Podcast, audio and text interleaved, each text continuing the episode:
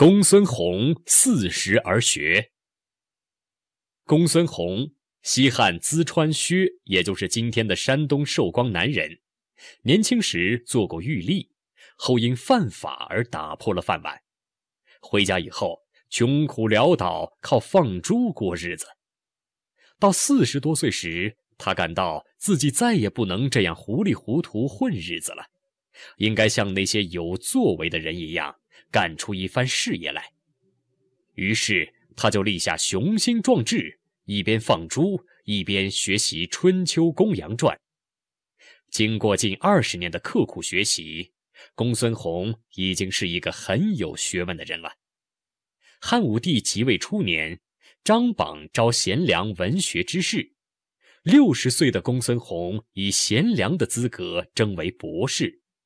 他先后多次给汉武帝上书，引经据典，讲得很有道理，深受汉武帝的称赞。他当过内史、御史大夫，官至丞相，封平津侯，为相六年，死时八十岁。